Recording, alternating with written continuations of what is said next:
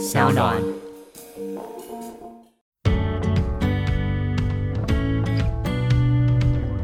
像你这么优秀啊，你也会希望自己的孩子从事医生这条路吗？不会，绝对不会。对，我会觉得就是找到兴趣，然后如果能从这个兴趣当中成为自己的专业，是很重要一件事情。这也是我后来一直呃在就是跟医学生们演讲的时候讲说，我是在外科工作，然后外科是我最重要的兴趣，所以我才能够坚持住这样子。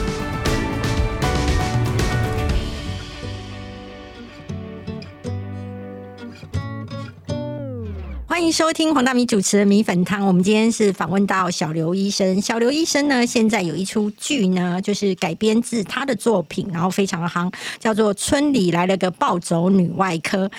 第一个问题想要问小刘医师哈，就是当时候剧组找到你说想要来改编这出戏的时候，你的第一时间的想法是什么？就很开心啊！现在也不想一口就答应了这样子，然后 对，因为就是既然写成了作品，然后呕心沥血挤出了这么多字，当然就希望越多人看见嘛。那而且其实这也不是剧组第一次，其实在这个剧组找之前还有两三个团体有找过，但是都因为比较哎，像像是有些是学生要拍毕业的那个作品，然后也是。文件往返的，然后结果在过很久之后都没有回应，我还特别好心说，就问学生们有没有什么需要帮助啊什么，结果对方说啊你已经毕业了，然后就有点就是好像突然被宣告分手那种感觉，所以呃后来剧组来找的时候，我是真的就很开心，就 OK 啊没问题这样子。好，那来找跟你到最后发现蔡淑珍就是小刘医师的时候，你第一时间的想法是？他们其实找的时候完全不。知道就是蔡淑珍会是演演剧中的那个女主角，然后我们是真实到那个开会现场的时候，我才看到蔡淑珍就带个鸭子帽走进来，然后那时候就看傻了眼，然后我就。不自觉的愣了快要十几秒之后，跟跟他讲说：“你好漂亮，而且长得好像蔡淑珍。”然后全场哄堂大笑，然后才意会到说：“哈，他就真的是蔡淑珍。”然后蔡淑珍说：“对我就是这样子。”然后呃，后面预计他就跟我讲说：“之后我会演你就是小刘医师这样的。”他们还拿一个幻灯片，然后就是他的脸的大头，他有他们有拍一个就是意象的穿白袍的一个。假的剧照，因为他们那时候要找资金，所以就跟很多团体要做这些。然后旁边那个字幕，蔡淑珍的脸大笑，刘医师，哦，我整个就 是狂笑哈，内心狂笑啊，对，就是狂笑很久，因为未来十年 Google 都是小刘医师会配他脸。真的，我在 Google 上面，真的，你们是交错存在，你懂吗？什 么？我觉得我们家以后长大以后，一定会很混淆这样子。你在说哪一个这样？嗯，剧情当中呢，蔡淑珍是非常的不修边幅的嘛，然后可能还会去偷别人的东西吃啊，然后可能就是蹲在路边啊，就是非常没有形象，然后就直接在值班室睡觉啊。私底下你也是这样吗？有部分呐，因为真的那时候值班是最忙最累的时候，其实你光是一整天可能就只有喝那口珍珠奶茶的时间，可以喝水。我有时候会忙到就是全身上下都是汗哦，已经口渴到不行，但是我没有办法喝自己的饮料。然后呢，我又一直。长时间到最后就是憋尿，憋尿冲去厕所的时候，饮料一抓，坐在马桶上一边下面尿尿，上面喝水，然后讲有那个水循环的感觉。因为我真的只有坐在马桶上那一短短时间，才办法好好的喝水这样子。那剧情当中呢，蔡淑珍扮演的小刘医生呢，其实是对于就是长得好看，然后身材好的呢，都会有一种哇。就是生命当中的亮点。你自己本身呢，私底下也是这样，就是喜欢看好看的男生吗？这一点很好笑，因为其实，在写书的时候，那个时候我是嗯，非常的怎么讲？刚正不阿的那种，我书里面完全没有就是提到感情的部分哦，对。然后所以剧组他们后来说他们想要加感情戏，而且会加就是喜欢猛男这种好色的设定的时候，我很惊讶，因为那个是我后来近几年已经当人妻当人母之后呢大解放，我的粉丝团经营有的时候心情一不爽，想要骂小孩跟打老公，我就开始放猛男图，感觉有压力就稍微自己舒压，结果还因为这样子就是意外的收获一票粉丝们这样子，对，因为我粉丝很多都是妈妈群主。嘛，然后大家都会共同彼此理解那个，尤其是职业妇女，然后还有顾家的那种啊，这样，所以就是放猛男图，然后还会因为这样放太多，有时候会被脸书禁止，这样，就黄标，对对对，就是把这个就是设定加进去，我觉得很好笑，我也觉得没问题啊，OK 啊，这样子。要指导一个门外汉，一个女明星，然后就是演出那种开刀房当中的专业架势啊，嗯，当时有困难度吗？嗯，很像在带新的住院医师啦。对我，我相信所有的。呃，外科从零开始的人，他们学习过程都会差不多。那呃，重点是学的对方他有没有认真回去练习。这个在你下一次再遇到的时候，你就会明显有感觉到。那我觉得就是这部剧里面很厉害，像蔡淑珍跟杜岩，他们真是学习力超强的。所以那个很多真的已经强到就是我们医疗的团啊，因为不是只有我医师在那边，然后很多是我自己开发房的那个护理的。同事们，他们在现场的时候都惊呼说：“你怎么这么厉害？然后已经可以那个直接进开刀房，然后下去问说有没有兴趣走外科？” 当然是开玩笑的哈，因为你前提还是要先考上医学系这样子。但是真的就是会有那种，哇，你会觉得这这个有的人就是学习这种动手性的东西，带有天才的那种成分这样子，嗯。在剧情当中呢，常常会感受到，比如说看到一个病患，比如说呃昏倒啊，或者是说他的肛门啊需要挖或什么的，会常会出现蔡淑珍的脑中常会出现很多片段。你自己在开刀房当中的时候，面对这种病患的时候，脑中也是像这样子浮现出很多东西，然后就这样转一圈吗？不会那么的画面化，但是基本上那是医师的训练过程。因为我们医师在面对一个疾病，要找出它的原因，然后要找出它最有效的治疗方式的时候，我们就是一直在受训练习这个过程。所以基本上，如果要到开刀手要进去之前，你其实那个过程已经是瞬间大概就是确定的了。然后你会边做，然后边调整这样子，会会有这种这种变化性啊。对，当然剧里面就把它表现的非常具象化，好像。那个福尔摩斯在破解我们的脑内宫殿的那样子，我我觉得他们表现出来很有趣，而且就是让一般民众也看了会觉得，哎，能够理解，还蛮好玩的。嘿，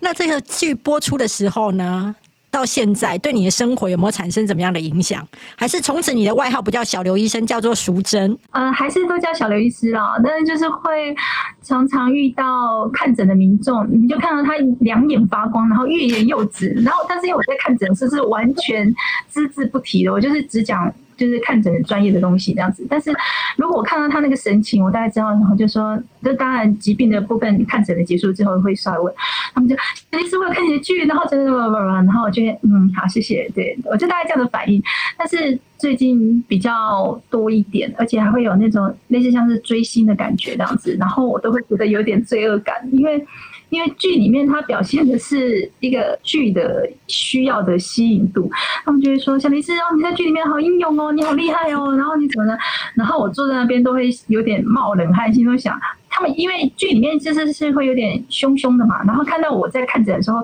讲话，就像我现在这样子的口条，对，这这不是我真实的哦，这个是我已经内化，没办法，就是 面对那个营业用的这个标准营业用模式。对对对对对，这模式开的也不太好关，这样子，那个要要那个下班回家才办法。然后他们就说：“小律师，你本人讲话好温柔哦，你个性已经超好，什么就是会越来越……”然后我就坐在那边会冒冷汗，想说：“天哪，我一定会被雷公打死这样子。” 当初怎么会想要开粉砖？呃，因为我一开始是先 blog 写网志，然后网志写到最后就是蛮多回响跟回应，然后呃还在摸索过程当中，很多出版社就来，然后也有给建议。那最主要是我先生，因为他是在做网络啊经营管理这样子，那那网络工程师他就一直 push 我一定要经营到一个变成把它。那个集中到粉砖上这样子，要么以前都是这边散一点，那边散一点这样子，啊，后来经营粉砖确实就会觉得就是哎，比较有一个有一个固定的形象出口在那边这样子。那怎么样面对酸民？唉，回家揍枕头。我跟你讲，面对我话，所有人反应都是很不爽啊。对，然后那我觉得如果他是想要好好的呃跟你沟通或解释。我我会就是回应，但是有的是带着情绪的，他怎样就是把你标签化，你不管在做怎样，他就是还是会一直抓你那个点。那这种不是带沟通的话，那那就很不好意思，我们就不要浪费彼此时间了。对我就会稍微就是就是你不一定要在网络上看到我的文字，对，就封锁啊什么的这样。所以你是会封锁他的。对啊，而且第一时间封锁之后，其实就是蓝天白云，就天宽地阔这样子，大家都不要互相彼此纠缠这样子。我很敬佩你另外一件事情，就是你的减肥非常有毅力。怎么办到的？嗯，对，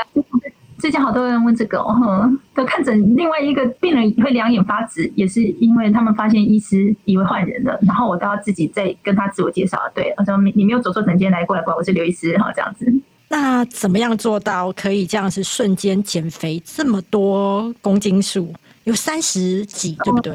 有三三十几公斤，大概快半年时间。我觉得主要是因为我其实一直长期高压，然后给自己一个心理上的。借口就认为就是，啊，我就是要那个用高热量的东西、高糖分的东西来做舒压这样子。然后，尤其又生完小孩，生完小孩会有点发胖嘛。然后，随着生完两胎，就已经快要胖了二十几有了，这样子一直长时间持续。所以说，在拍剧组的时候，那时候是我人生体重最高峰的时候。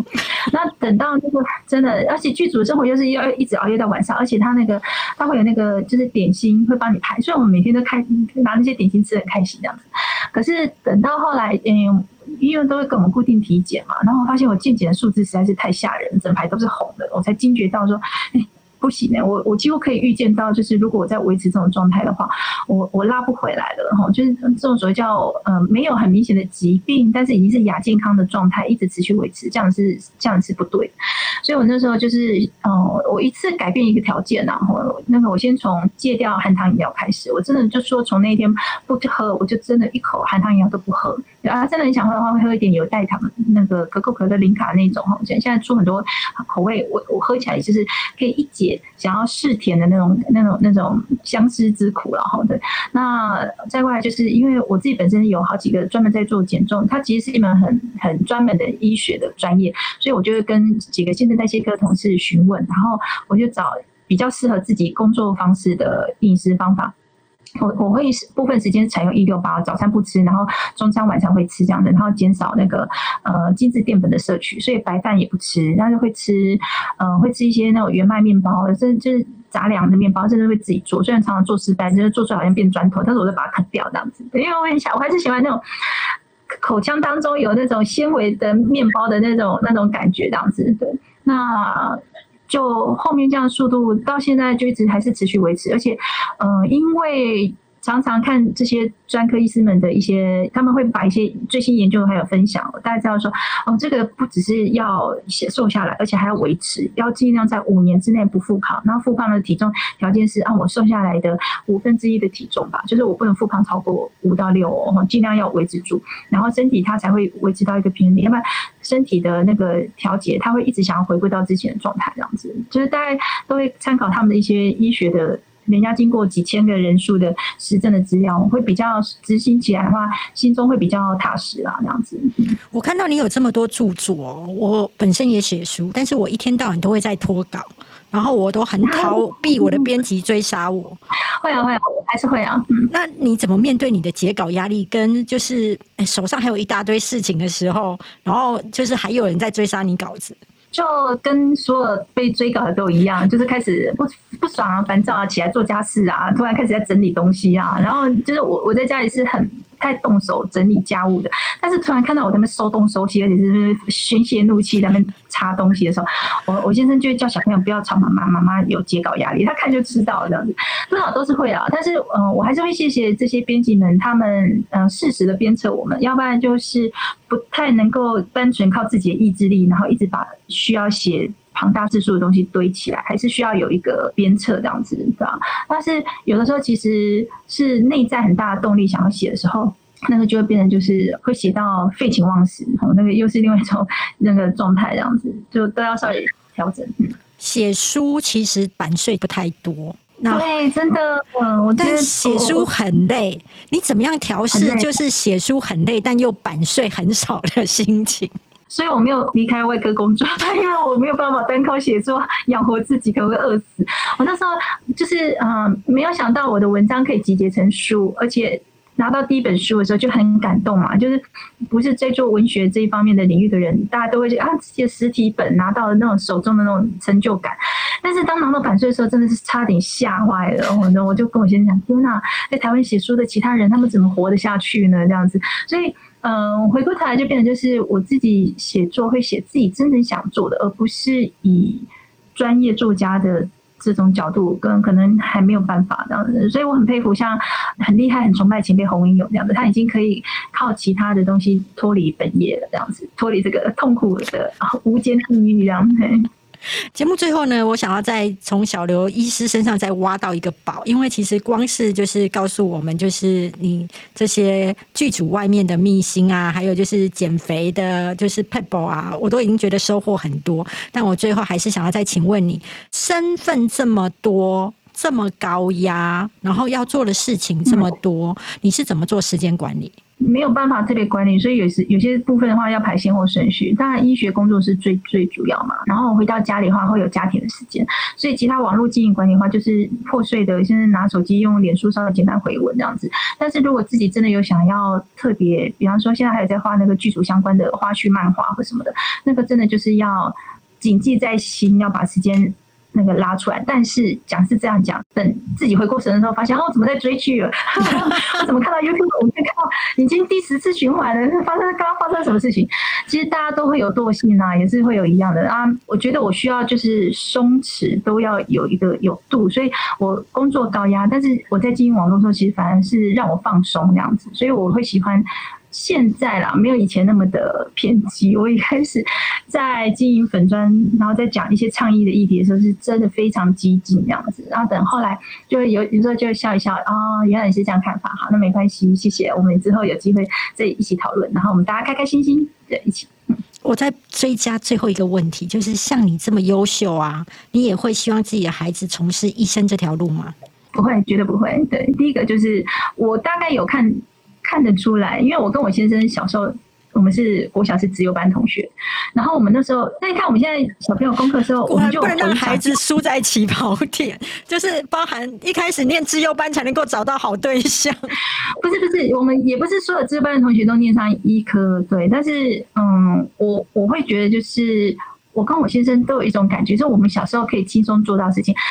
呃，如果现在小朋友没有办法做到，那不是现在小朋友不好，而是我们以前当时的条件，我们就太直觉的就认为这个是轻松的。但这个东西有的时候需要时间，或是需要开窍。对，因为其实确实有很多医师，如果尤其是夫妻双方都是医师的孩子，确实是会被希望推上这个道路啊。那嗯，我我个人是是。完全就是这方面不带偏见，他们如果之后有兴趣也 OK，那如果有能力。那更好。那如果没有的话，在社会上还是有很其他很多他们有兴趣的那个工作。那我会觉得就是找到兴趣，然后如果能从这个兴趣当中成为自己的专业，是很重要一件事情。这也是我后来一直呃在就是跟医学生们演讲的时候讲说，我是在外科工作，然后外科是我最重要的兴趣，所以我才能够坚持住这样子。那呃也是一方面就是希望就是让现在医学生们。